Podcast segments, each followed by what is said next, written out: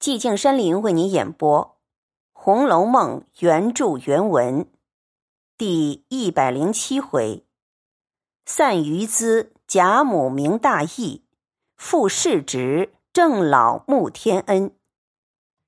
话说贾政进内，见了枢密院各位大人，又见了各位王爷。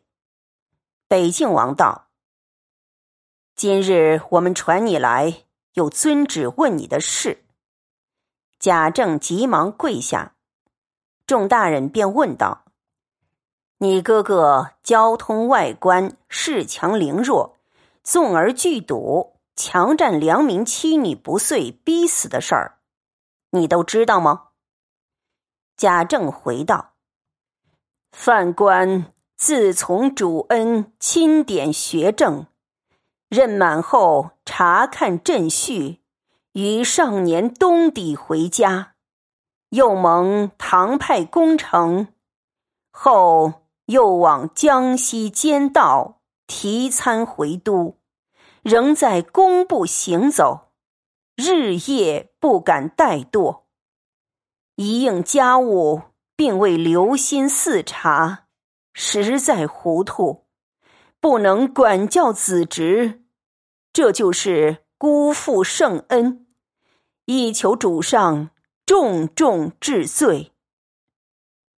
北静王据说转奏，不多时传出旨来，北静王便述道：“主上因御史参奏，假设交通外官恃强凌弱。”据该御史指出，平安州互相往来，假设包揽词送，严居假设，据供平安州原系姻亲来往，并未干涉官事。该御史亦不能指实，唯有以是强索石呆子古扇一款是实的，然系玩物。就非强索良民之物可比，虽石呆子自尽，亦系疯傻所致，与逼勒致死者有见。今从宽将假设发往台站效力赎罪，所参贾珍强占良民妻女为妾，不从逼死一款，提取督察院原案，看得。尤二姐实系张华指腹为婚未娶之妻，因依贫苦自愿退婚。尤二姐之母愿结贾珍之弟为妾，并非强占。在尤三姐自刎掩埋，并未报官一款，查尤三姐原系贾珍妻妹，本意为依则配。因被逼所定理，众人扬言秽乱，以致羞愤自尽，并非贾珍逼勒致死，但身系世袭职员，枉知法纪，私埋人命，本应重治。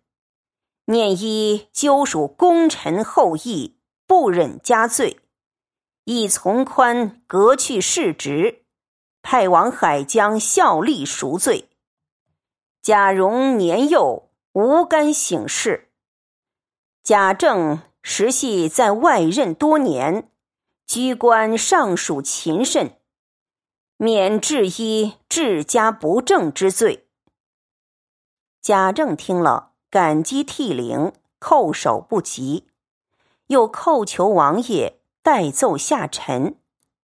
北静王道。你该叩谢天恩，更有何奏？贾政道：“犯官仰蒙圣恩，不加大罪，又蒙将家产给还，实在扪心惶愧，愿将祖宗遗寿重禄积于治产，一并交官。”北静王道：“主上仁慈待下。”明慎用刑，赏罚无差。如今既蒙莫大深恩，给还财产，你又何必多此一奏？”众官也说不必，贾政便谢了恩，叩谢了王爷出来。恐贾母不放心，急忙赶回。上下男女人等不知传进贾政是何吉凶，都在外头打听。一见贾政回家，都略略的放心，也不敢问。只见贾政忙忙的走到贾母跟前，将蒙圣恩宽免的事细细的告诉了一遍。贾母虽则放心，只是两个世职革去，贾赦又往台站效力，贾珍又往海疆，不免又悲伤起来。邢夫人尤氏听见那话，更哭起来。贾政便道：“老太太放心，大哥虽则台战效力，也是为国家办事，不致受苦。只要办得妥当，亦可复职。真儿正是年轻，很该出力。若不是这样，便是祖父的余德，亦不能久享。”说了些宽慰的话。贾母素来本不大喜欢贾赦，那边东府贾珍究竟隔了一层，只有邢夫人尤氏痛哭不已。邢夫人想着，家产一空，丈夫年老远出，膝下虽有脸儿，又是素来顺他二叔的，如今是都靠着二叔。他两口子更是顺着那边去了，独我一人孤苦伶仃，怎么好？那尤氏本来独掌宁府的家计，除了贾珍，也算是唯他为尊，又与贾珍夫妇相和。如今范氏远出，家财超尽，依住荣府。虽则老太太疼爱，终是伊人门下，又带了邪鸾配凤，荣儿夫妇又是不能兴家立业的人。又想着，二妹妹、三妹妹，俱是琏二叔闹的，如今他们倒安然无事，依旧夫妇玩具，只留我们几人，怎生度日？想到这里，痛哭起来。贾母不忍，便问贾政道：“你大哥和珍儿现已定案，可能回家。蓉儿既没他的事，也该放出来了。”贾政道：“若在定例，大哥是不能回家的。我已托人训个私情。”叫我们大老爷同侄儿回家，好置办行装。衙门内夜已应了，想来蓉儿同着他爷爷父亲一起出来，只请老太太放心，儿子办去。贾母又道：“我这几年老的不成人了，总没有问过家事。”如今，东府是全抄去了，房屋入关不消说的。你大哥那边，脸儿那里也都抄去了。咱们西府银库，东省地土，你知道到底还剩了多少？他两个起身。也得给他们几千银子才好。